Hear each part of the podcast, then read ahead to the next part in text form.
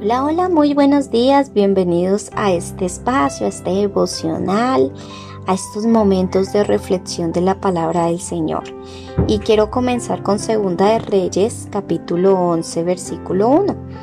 La palabra del Señor dice, cuando Atalía, madre de Ocosías, supo que su hijo había muerto, fue y eliminó a toda la familia real. Y el título de la meditación del día de hoy es ¿Quién influye en ti? Hay un dicho popular que dicen de tal palo tal astilla. Y a menudo los hijos reflejan la personalidad de nosotros los padres. Reflejan sus gustos, reflejan las debilidades e inclusive hasta las profesiones. Y en las historias bíblicas de los reyes de Israel, podemos observar que casi, casi siempre que estos hombres estuvieron lejos de la presencia de Dios, estuvieron alejados de Dios, resultaban hijos igualmente malvados. Y en el caso de la reina Talía, ella tuvo la doble maldición de ser hija de un rey débil, que era Acab, y de Jezabel.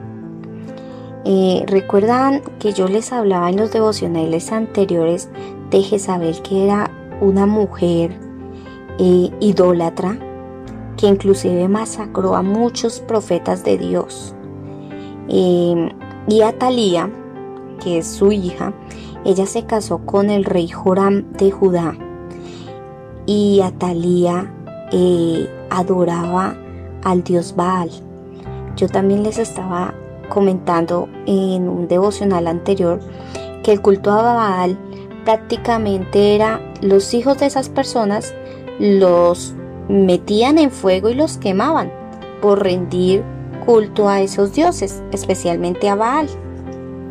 Además, Atalía procuró exterminar a los descendientes de la casa de David, es decir, a los descendientes del linaje de Jesús, de Jesús el Mesías. Era como, en esta historia era como si el mismo Satanás la usara para tratar de, deshacerse de la línea del Mesías.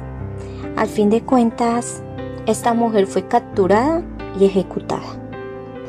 Así que en este devocional lo, lo que quiero entrar en contexto es que permitas que Dios use los buenos ejemplos de tu vida para encaminarte para bien. Así que confía en Él para resistir las malas influencias que hayas tenido, para que sobre todo domine el poder del Espíritu Santo en tu vida.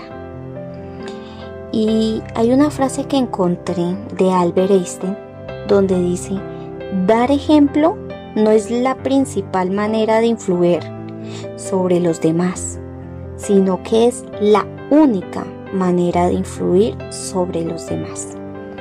Así que sea aquella mujer que influye en los demás para bien.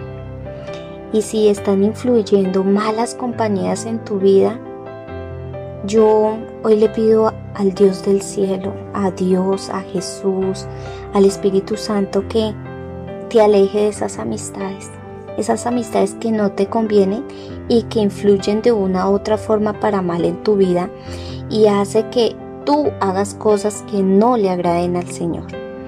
Así que hoy pídele al Señor en oración, dile que seas tú una persona que influye ante los demás para bien y que las personas que te rodean influyan para bien en tu vida. Bueno, con esta meditación termina el día de hoy. Con el favor de Dios nos vemos el día de mañana. Chao, chao, bendiciones.